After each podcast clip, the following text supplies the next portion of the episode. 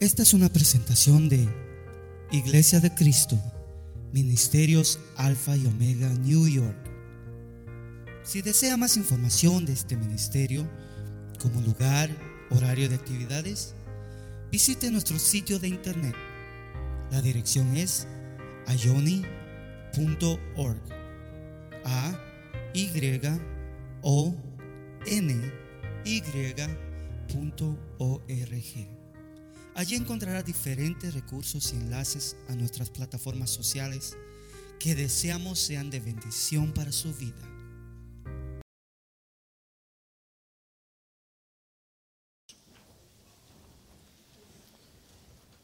Esta mañana quiero meditar con usted, estudiar con usted en estos versos que leímos que nos marcan, nos muestran yo le llamo el perfil fundamental de la iglesia. Cuando hablo de perfil, estoy hablando de una descripción fundamental de la iglesia. Fundamental profile of the church or a description, initial description of the church. La iglesia de Cristo no son los edificios que hay en las ciudades, como este edificio. Se constituye iglesia de Cristo por aquellos que están en esos momentos dentro de ese edificio y que estamos rindiendo un culto al Señor.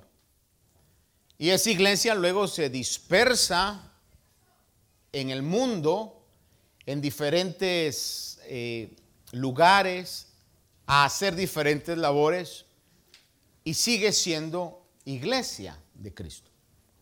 Nos reunimos en una asamblea para poder juntos ser edificados, no solamente en la palabra de Dios, sino que también unos a otros en la comunión mutua.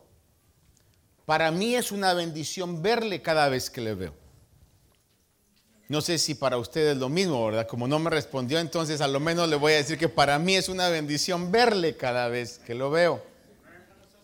Espero que nosotros podamos ser bendición para usted también.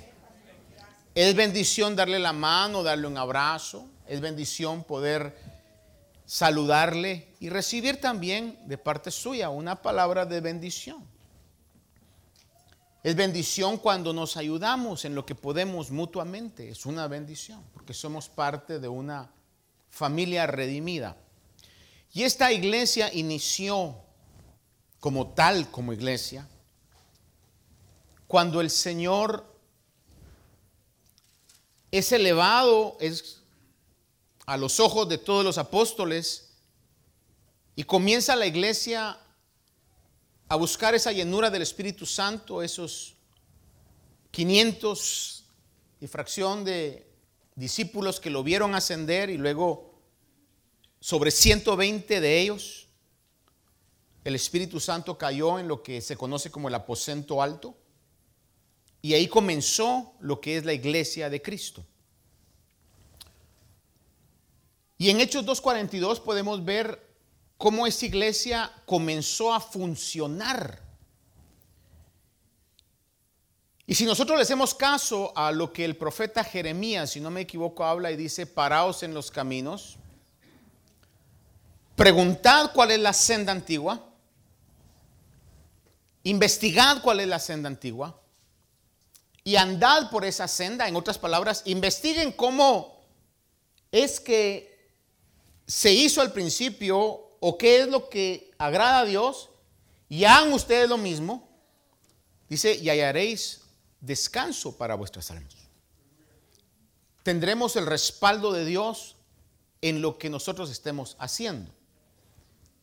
Entonces es importante que nosotros podamos ver este perfil de la iglesia o esta eh, descripción de la iglesia para nosotros saber si estamos caminando correctamente. Y si no estamos caminando correctamente, la palabra de Dios nos ponga en el camino correcto.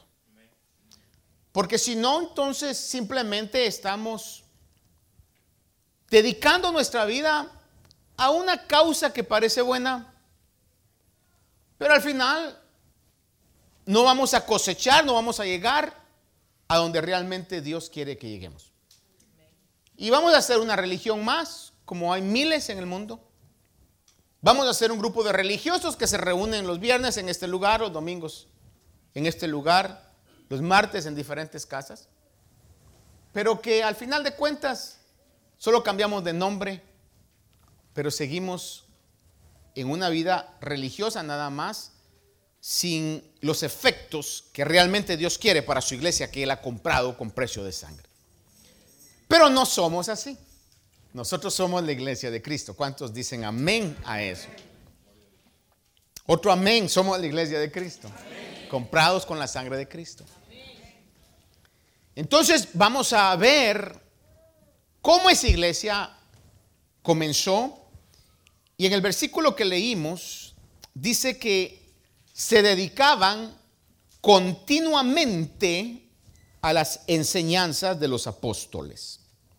Había una continuidad en la enseñanza, en poder aprender, en poder recordar, en poder revisar, escudriñar las enseñanzas. No sé si usted es una persona que aprende la primera vez que le dicen las cosas. Yo no. Especialmente a veces cuando escucho alguna enseñanza, alguna predicación que impacta mi vida, no la escucho una vez. A veces la tengo que escuchar hasta tres veces. Y en la tercera vez o la segunda vez que la escucho, surgen esos aha moments. Cuando usted dice, ajá, esto es lo que significa. O esto es lo que quiso decir. Porque yo no me engaño a mí mismo. Sé que muchos aquí están de cuerpo presente, pero su mente posiblemente está en qué van a ir a comer hoy.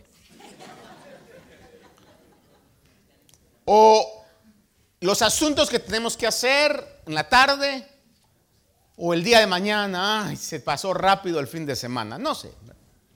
Pero quizás en algún momento eh, la predicación nos, nos, no digo a decir quizás, porque la palabra de Dios nunca regresa vacía, y, recibimos, eh, como dicen, bits and pieces of the message y luego al oírlo nuevamente, como que lo recibimos completamente edifica nuestra vida.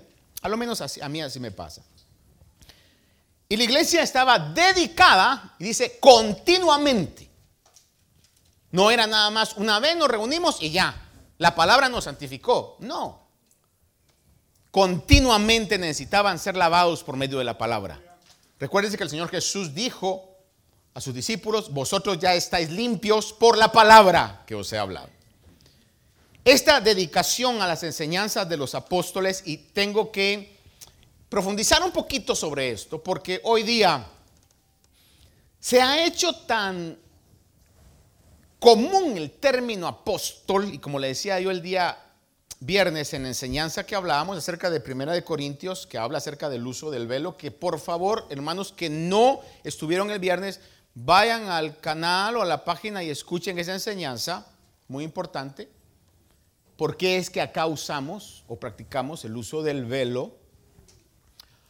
Ah, le decía yo de que décadas atrás mi pastor decía, Hoy hay un espíritu de apostolitis y en aquel tiempo no habían tantos. Uy, ahora es plaga, hermano. Es una plaga eso. Y no solamente entre hombres, sino entre mujeres. No solamente apóstoles, sino ahora apóstolas. Sin embargo, se ha denigrado tanto el concepto de lo que bíblicamente es, que es necesario que nosotros, o a lo menos yo, es necesario que se lo comunique a la congregación que ministro. Tenemos que comprender realmente lo que es esto. Hubieron 12 apóstoles, 11 iniciales, luego Judas dejó el apostolado, Matías tomó su lugar, que es lo que se conoce como los apóstoles del Cordero, y luego el apóstol Pablo es añadido y es enviado una comisión especial al pueblo gentil, a aquellos que no eran judíos. Los doce apóstoles tenían una función, una misión de ministrar a los judíos primeramente. Y luego el apóstol Pablo tuvo la misión de poder ministrar a todos los que no eran judíos, que se conocen como la gentilidad. Y era evidente, si usted mira en el libro de Gálatas, Pablo habla que el evangelio que él recibió no lo recibió de ningún hombre, sino que Dios mismo se lo dio a conocer. Se nota que fue por un periodo de tres años a Arabia y tuvo una administración exclusiva de parte de Dios, después de que se le apareció en el camino a Damasco.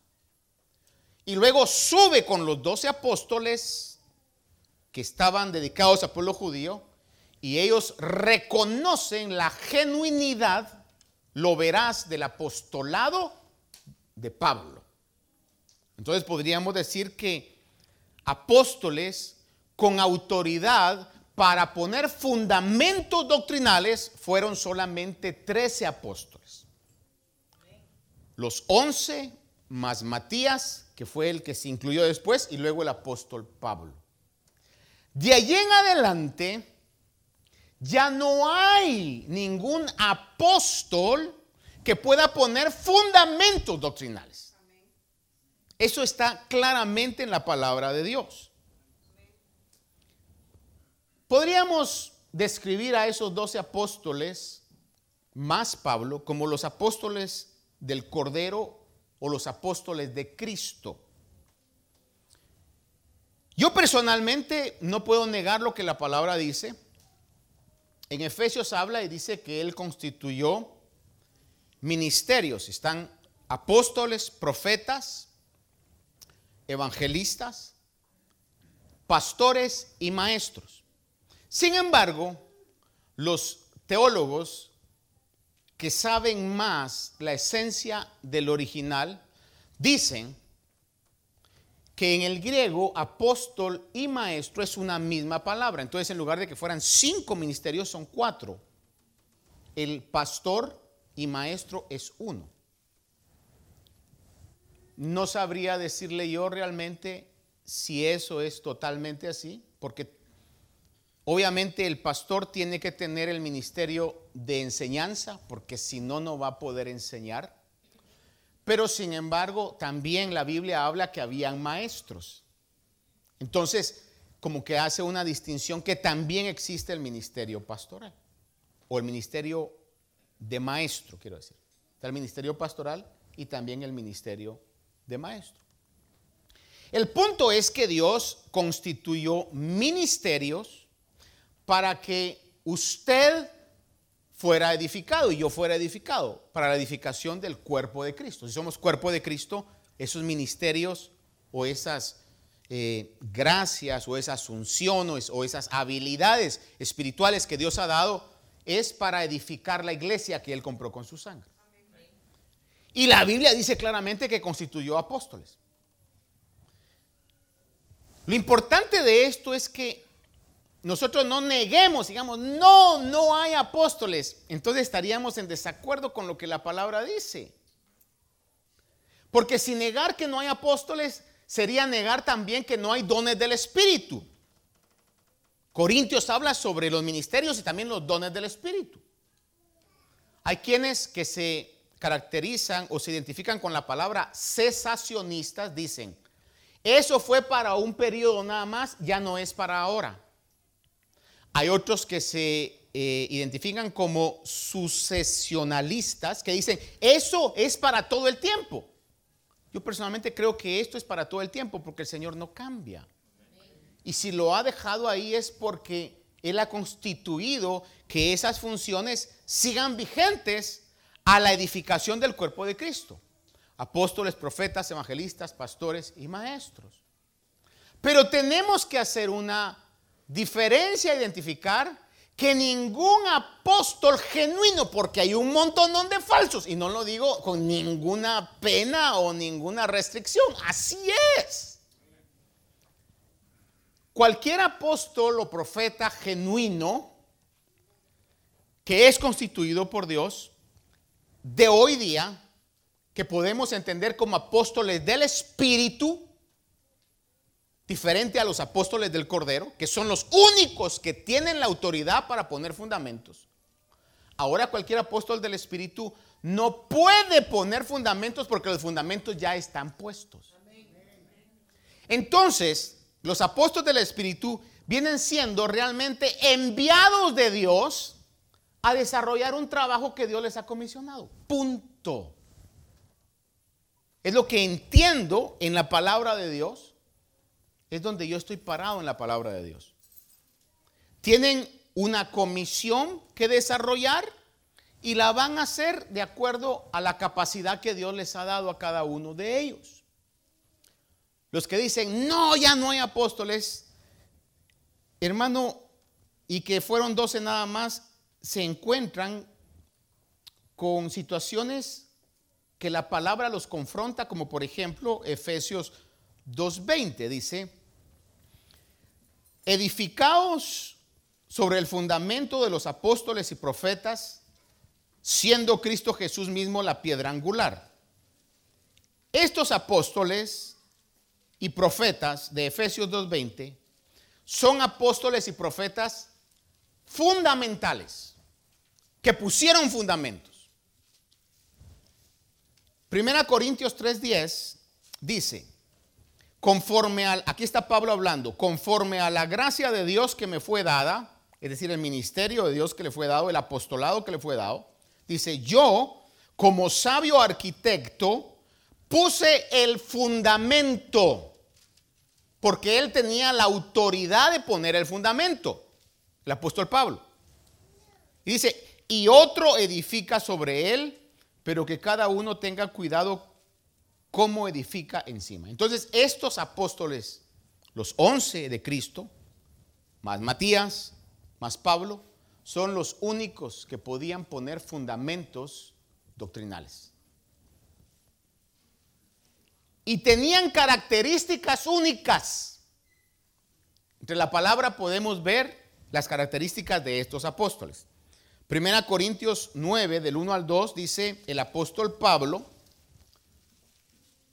no soy libre, no soy apóstol, no he visto a Jesús nuestro Señor, note esto, no he visto a Jesús nuestro Señor. Por eso fue evidente que en el libro de los Hechos quedara establecido ese evento tan dramático donde Pablo cae al suelo y le dice el Señor, yo soy Jesús a quien tú persigues. Lo dejó ciego. hermano, un acontecimiento sorprendente, dramático y quedó establecido con toda la fuerza del dramatismo que esto eh, implica. Creo que queda sin poder ver hasta que Ananías llega a orar por él y le caen las escamas de los ojos y le profetizan cuál va a ser su ministerio. Por eso es que Pedro y los demás apóstoles, cuando Pablo llegó después a ellos, dijeron, no, definitivamente es un genuino. Y por todas las señales que se estaban dando. Dice el pasaje que estamos leyendo en 1 Corintios 9, 1, 2, dice, no soy libre, no soy apóstol, no he visto a Jesús nuestro Señor ¿No sois vosotros mi obra en el Señor? Es decir, que había un respaldo sobrenatural de, de, la gente que aceptaba el mensaje y era transformada por el mensaje. Si para vosotros no soy apóstol, dice, por lo menos para vosotros sí lo soy. Déjenme ponerlo en esta manera. Voy a decir yo esto. Si para otros yo no soy pastor, a lo menos para muchos aquí sí lo soy. Es lo que Pablo estaba diciendo en relación al apostolado. ¿Verdad? Es lo que él estaba diciendo. Si para otros no lo soy, para vosotros sí lo soy, les decía aquí a la iglesia de Corinto. Dice, pues vosotros sois el sello de mi apostolado en el Señor. Está hablando de características, porque hoy día hay apóstoles y apóstolas y no le pregunta, ¿y su iglesia? Dice, no, yo soy un apóstol, soy una apóstola errante. Pues que ministre a cristianos errantes, pero a la iglesia constituida no deberían entrar. Segunda Corintios 2.12 dice, entre vosotros se operaron las señales de un verdadero apóstol. Si está diciendo verdadero es porque por un análisis inteligente es que hay falsos apóstoles. Dice, entre vosotros se operaron las señales de un verdadero apóstol con toda perseverancia por medio de señales, oiga esto, señales, prodigios y milagros. Y aquí estamos hablando de un respaldo totalmente sobrenatural. Un prodigio es una capacidad que excede lo normal. Es como cuando oyeron hablar a los apóstoles, a los primeros, y dijeron, ¿de dónde obtuvieron estos este conocimiento si son hombres? Son pescadores. Comenzaron a tener una capacidad sobrenatural prodigiosa. Eso es lo que se manifestaba en Pablo. Cuando lo atacaban, le caía una sabiduría sobrenatural, un valor sobrenatural que decían, ¿cómo es posible? Y era prodigiosa la manera en que Pablo trabajaba. Aparte de señales, pero lo que quiero señalarle hoy muy específicamente es, dice, y milagros. Y recalco, si alguien cree lo distinto, pues está en la libertad de creerlo. Pero yo creo y estoy totalmente seguro que el 99.9% de las cosas que suceden en la iglesia y afuera del mover del poder de Dios no son milagros, son la providencia de Dios. ¿Por qué? Porque hay cosas que son explicables.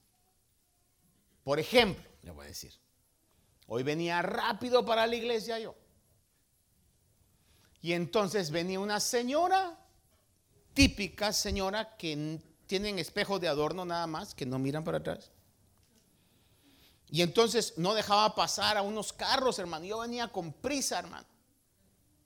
Y obviamente, eh, de repente, cuando ya eh, iba yo a pasar, todavía la tenía enfrente, hermano, y me doy cuenta que estaba la policía ahí. Cuando pasamos la policía, ella ya se pasó y mi esposa me dice, Dios te la puso enfrente para que no te agarrara la policía. Yo puedo venir y decir, ¡ah, hermano! Hoy tuve un milagro. No, es explicable. Cualquiera me puede decir, no, la señora no se dio cuenta. Es explicable, pero es la providencia de Dios. Dios le dijo al ángel, dale piojito a la señora, que esté tranquilita ahí, que no se mueva que frene la, velocidad de, este siervo rebelde y que, sí, porque si nos rebelamos a la autoridad somos rebeldes, ¿verdad? Como por ejemplo, pasamos en alguna enfermedad, tenemos un tratamiento médico, fue Dios en su providencia.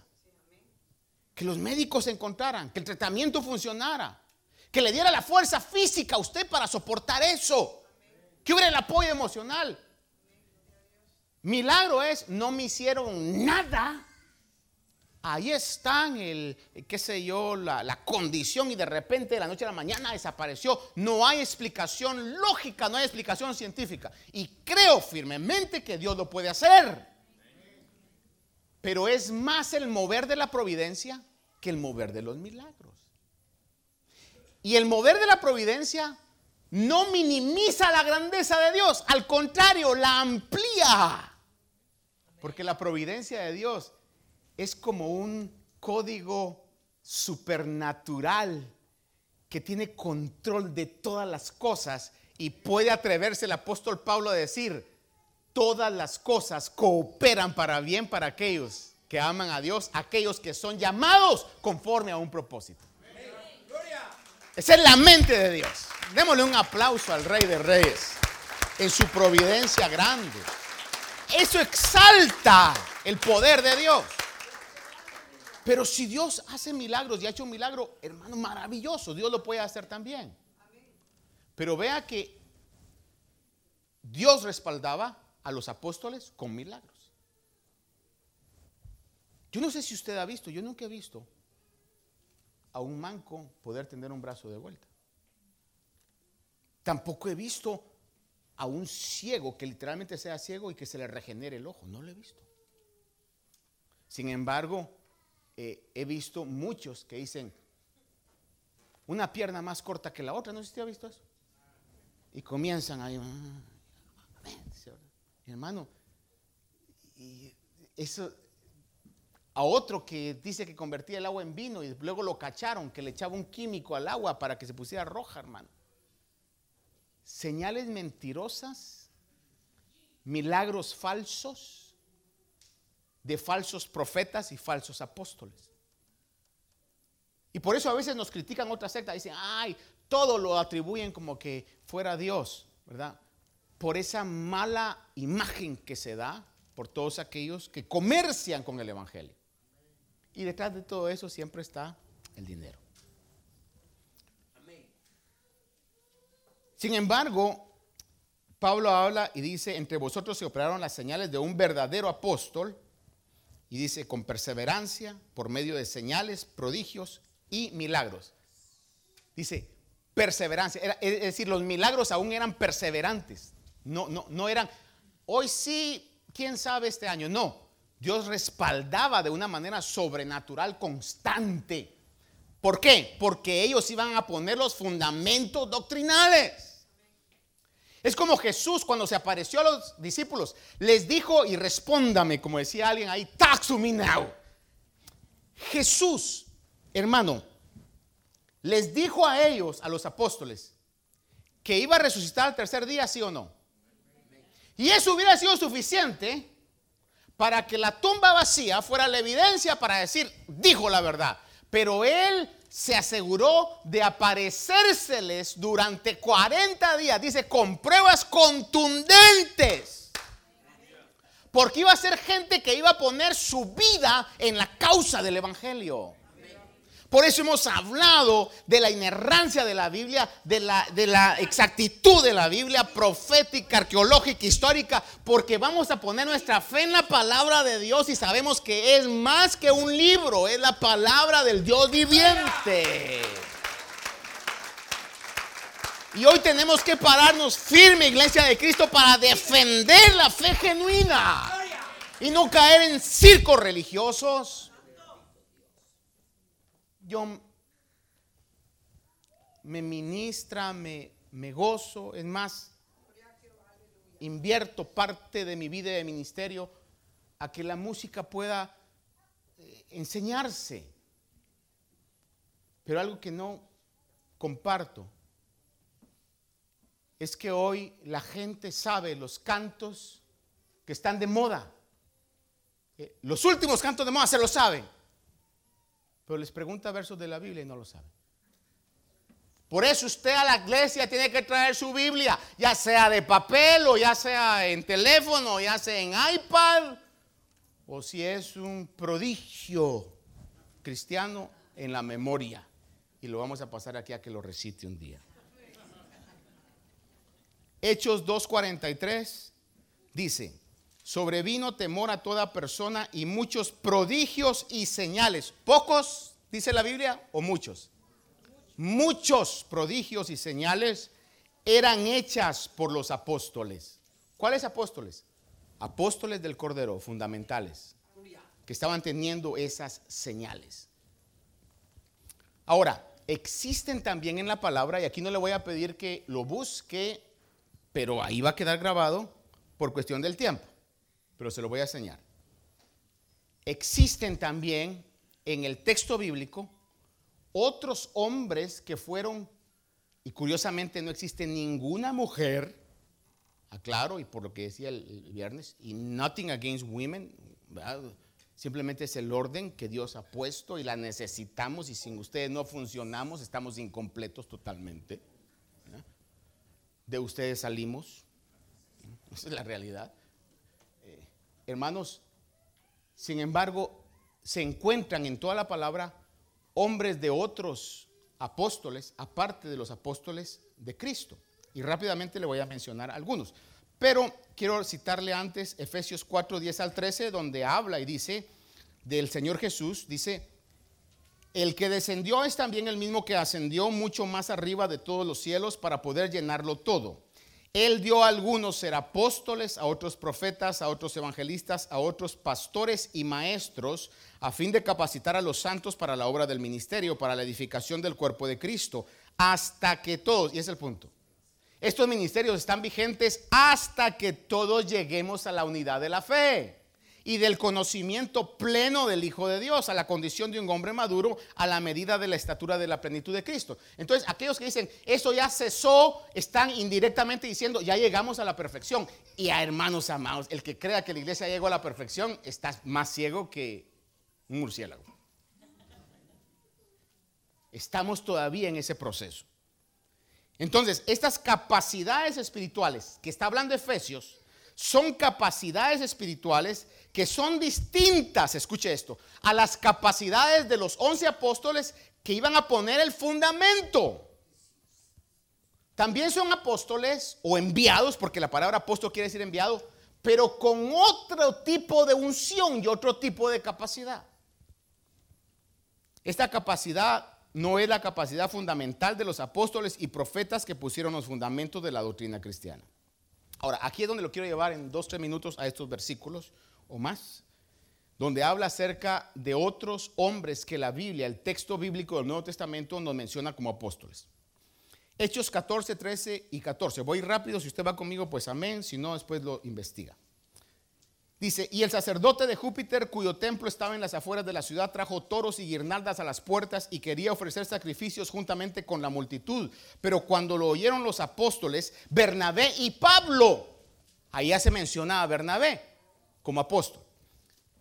Romanos 16, 7 dice, saludad a Andrónico y a Junias, hermanitas, anoten dos bonitos nombres, Andrónico y a Junias mis parientes y compañeros de prisión que se destacan entre los apóstoles, Bernabé, Andrónico y Junias.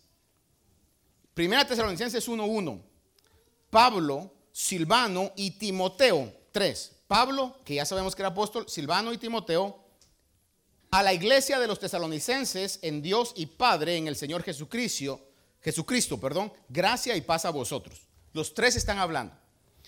En el 2 de 1 Tesalonicenses, versos 5 y 6 dice, porque como sabéis, nunca fuimos, está hablando en plural una vez más.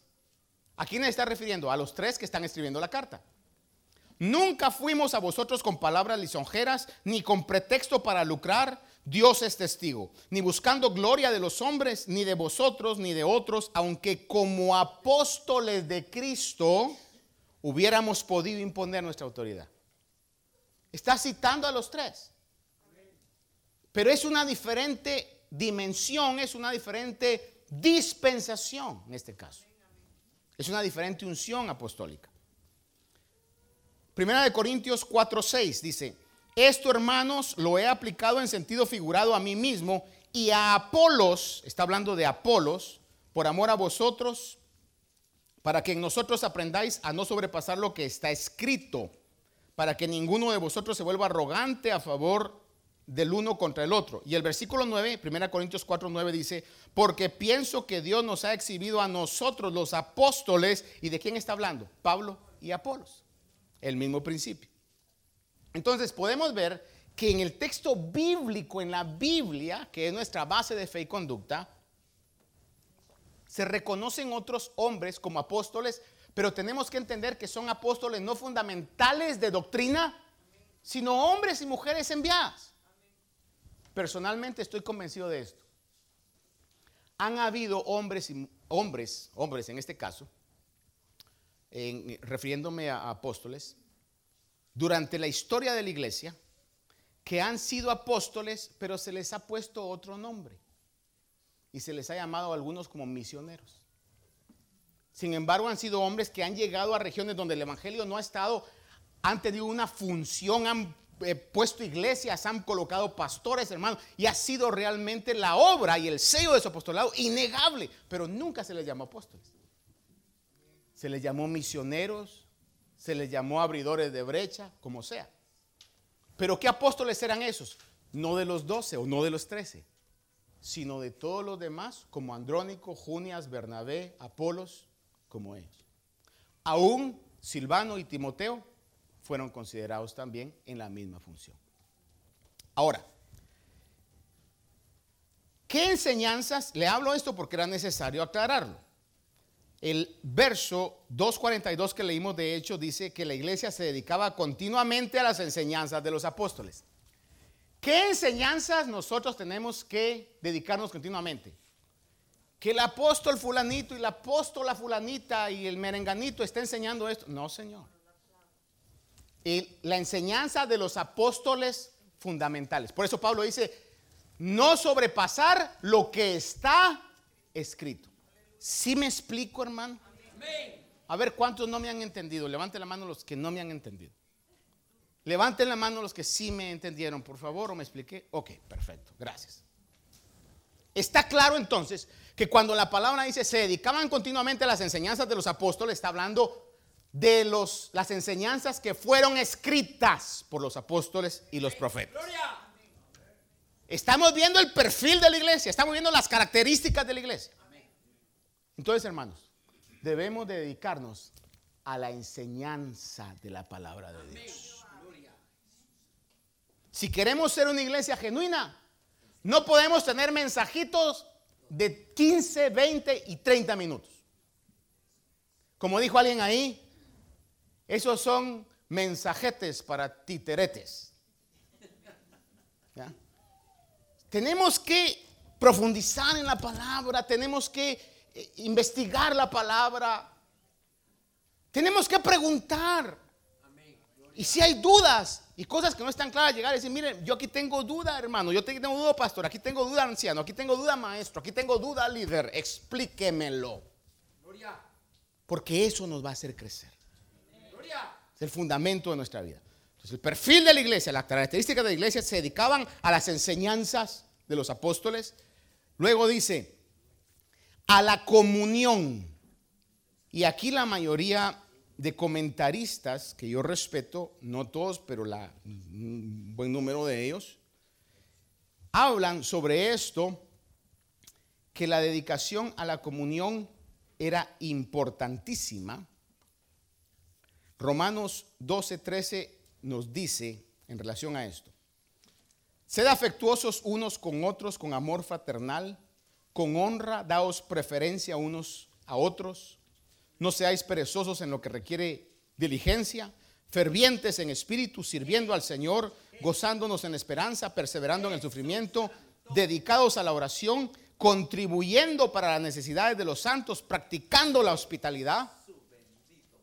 Mire hermano, yo quisiera pedirle a usted que se una conmigo hoy para algo. Y por favor, a la cuenta de tres demos un aplauso. Una, dos, tres. A ver. ¿Para quién es eso? Mire, es una forma de agradecimiento con las hermanas y hermanos anfitriones de los discipulados que abren todos los martes sus hogares para las casas. Dios los bendiga, los prospere. Eso no es fácil. No es fácil. Luego, ¿por qué hay hermanos que el discipulado comienza a las 8 y a las 6 están en la casa? Termina a las nueve y media y a las 12 todavía están, hermano, y tiene más cafecito, hermano. No, ¿verdad? no se trata de eso, no, se, no abusemos. ¿Qué nos, ¿Qué nos impulsa a esa hermandad que todo cristiano debe de tener? Porque es algo innato en nosotros. Que nos dolemos con la necesidad de otros hermanos. ¿Qué nos impulsa a eso? Si no es esa comunión que tenemos unos con otros. Y somos de diferentes países, diferente cultura, diferente familia. Sin embargo, la genuina iglesia comienza a crecer en un amor mutuo. Comienza a crecerse en un amor y a decir, ah, me duele lo que le está pasando al hermano, no sé por qué. Y de una u otra manera, si podemos ayudar, nos ponemos a la orden. ¿O no, amén? Porque si no, amén, entonces la palabra hoy nos está poniendo alíñense en eso. Eso es lo que la palabra nos habla. Hebreos 10, 24 y 25 dice, voy rápido en estos versos, Sed afectuosos los unos con los otros con amor fraternal, con honra, daos preferencia unos a otros, no seáis perezosos en lo que requiere diligencia, fervientes en espíritu, sirviendo al Señor. Practicando la hospitalidad. Primera de Pedro 4, 9, 10 dice, una vez, dice, sed hospitalarios los unos con nosotros sin murmuraciones según cada uno ha recibido un don especial, úselo, sirviéndoos los unos a los otros como buenos administradores de la multiforme gracia de Dios. Mire cómo nos motiva a la comunión. Ahora, el vínculo de nuestra comunión es algo espiritual. Porque la iglesia no es un lugar donde lo que nos une son intereses económicos, o intereses políticos, porque en eso mejor inscribas en un partido político y haga, pues, ¿cómo se? Campaña política, pues, ¿verdad? La iglesia lo que nos une es el vínculo espiritual. Amén. Gloria. ¿A qué venimos hoy? A buscar a Dios, a adorar a Dios, a servirnos unos a otros, ¿verdad? Eso es el vínculo espiritual que nos une hoy. Primera de Juan 1.3 dice, lo que hemos visto y oído os proclamamos también a vosotros para que también vosotros tengáis comunión con nosotros. Y en verdad, nuestra comunión es con el Padre y con su Hijo Jesucristo. Una comunión a Dios y esa comunión a Dios nos hace tener comunión unos con los otros. El vínculo que nos une es que somos atraídos a crecer en el conocimiento de Dios Jesucristo y a través de la persona del Espíritu Santo. El que nos motiva a esa fraternalidad es el Espíritu Santo. Repito eso. El que nos hace tener comunión sin ser del mismo país, a veces sin hablar el mismo lenguaje.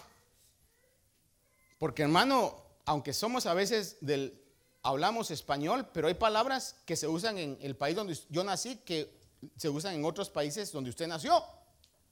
Pero sin embargo tenemos comunión. No somos de la misma sangre, tenemos comunión. ¿Qué nos une? Que todos tenemos el Espíritu Santo de Dios habitando dentro de nosotros. Y fuimos sellados por el Espíritu Santo de Dios. Solo el Espíritu Santo puede hacer esta comunión. Segunda Corintios 13, 14 dice, la gracia del Señor Jesucristo, el amor de Dios y la comunión del Espíritu Santo sean con todos vosotros. ¿Qué nos da comunión? El Espíritu Santo. Y solamente quienes tienen el Espíritu Santo pueden tener comunión con Dios. Tengo que recalcar esto. Solo los que tienen el Espíritu Santo pueden tener comunión con Dios. Una tercera vez. Solo los que tienen el Espíritu Santo pueden tener comunión con Dios. ¿Y quiénes tienen el Espíritu Santo? Los que han nacido de nuevo. Lo demás es religión nada más. Es una trampa diabólica para hacerle creer que usted va a ser salvo. Pero la palabra dice claramente que en ningún otro nombre hay salvación, sino solamente en el nombre de Jesús. Jesús que dijo a Nicodemo, te es necesario nacer otra vez. Y cuando nacemos de nuevo, el Espíritu Santo hace morada en nosotros. Por eso encontramos versículos como Romanos 8:9, donde Pablo dice, sin embargo, vosotros no estáis en la carne, sino en el Espíritu. Y mire lo que dice esto, si en verdad el Espíritu de Dios habita en vosotros. Pero si alguno no tiene el Espíritu de Cristo, el tal no es de él. Aunque vaya a misa, aunque atienda a una logia, si no ha nacido de nuevo la Biblia, eterna palabra de Dios, dice, el tal no es de él. A los verdaderos cristianos no nos une ni vínculos sociales, ni económicos, ni ningún otro punto, sino solamente que hemos nacido de nuevo. Primera Corintios 1.9 dice, fiel es Dios por medio de quien fuisteis llamados a la comunión con su Hijo Jesucristo nuestro Señor. El otro punto del perfil de la iglesia es que se dedicaban a las enseñanzas de los apóstoles, a la comunión y también dice al partimiento del pan. ¿Cuál es el partimiento del pan? Lo que nosotros hicimos hoy. La celebración de la cena del Señor. la Santa Cena, que es un acto donde Dios corrige nuestro caminar. ¿Por qué Dios ha instituido esto y dice que lo hagamos cada vez? Porque el que ministra la Santa Cena, sea el pastor o uno de los eh, hermanos ancianos, debe de decir, disiernan el cuerpo de Cristo. No lo tomen sin discernir. Porque si hay pecados inconfesos y usted lo toma como tomar cualquier cosa, entonces va a venir juicio sobre su vida. Y obviamente va a ser un juicio correctivo. Pero al fin de cuentas, juicio. Cuando podemos ponernos a cuenta delante de Dios antes de hacerlo. Entonces la Santa Cena es como un correccional que nos está diciendo, porque no aprendemos en las primeras de cambio. ¿O cuántas veces le tuvo que decir a usted su mamá que se lavara las manos, se cepillara, se peinara, se bañara, comiera con la boca cerrada? ¿Qué sé yo? Una vez. Somos niños modelos de obediencia. Y solo cuando nos miraban, dejaba de ver, ah, otra, otra vez, hermano. Primera Corintios 11, 29 al 32, le leo rápidamente lo que leímos. Dice, porque el que come y bebe sin discernir correctamente el cuerpo del Señor, come y bebe juicio para sí. Por esta razón hay muchos débiles y enfermos entre vosotros y muchos duermen, pero si nos juzgáramos a nosotros mismos no seríamos juzgados. Pero cuando somos juzgados, el Señor nos disciplina para que no seamos condenados con el mundo. Al fin de cuentas, la disciplina, aunque sea severa, es mucho mejor que la condenación con el mundo. Y el último punto que la palabra nos dice, porque como tenemos vigilia de oración el próximo viernes, y este lugar va a estar más lleno que lo que está ahorita, amén. No se oyó muy bien ese amén dedicados, ¿a qué dice? A la oración. Dedicados a la oración.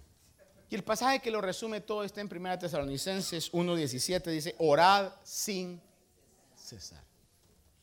La iglesia comenzó, los apóstoles comenzaron y termino con este verso. Hechos 1, el 13 al 14 dice, cuando hubieron entrado en la ciudad, subieron al aposento alto donde estaban hospedados Pedro, Juan, Jacobo, Andrés, Felipe, Tomás, Bartolomé y Mateo, Jacobo, hijo de Alfeo, Simón el celote y Judas, hijo de Jacobo. Todos estos estaban unánimes, entregados de continuo a la oración, junto con las mujeres y con María, la madre de Jesús, y con los hermanos de él. Terminemos entonces. ¿Cuáles son las características de la iglesia? Dedicados a la enseñanza, a la comunión, a la celebración de la Santa Cena. Y lo último que, vemos ahorita, a la oración. Para que este lugar y nuestra vida, nuestro templo, sea llamada casa de oración. Por favor, póngase de pie conmigo esta mañana. Démosle un aplauso al Señor de agradecimiento por todo lo que Él hace. Gracias, Señor. Gracias, Señor. Gracias, Señor. Esperamos que esta meditación haya bendecido su vida. Si desea más información de este ministerio, como lugar, horario de actividades, visite nuestro sitio de internet. La dirección es ayoni.org. A Y O N Allí encontrará diferentes recursos y enlaces a nuestras plataformas sociales que deseamos sean de bendición para su vida. Bendiciones.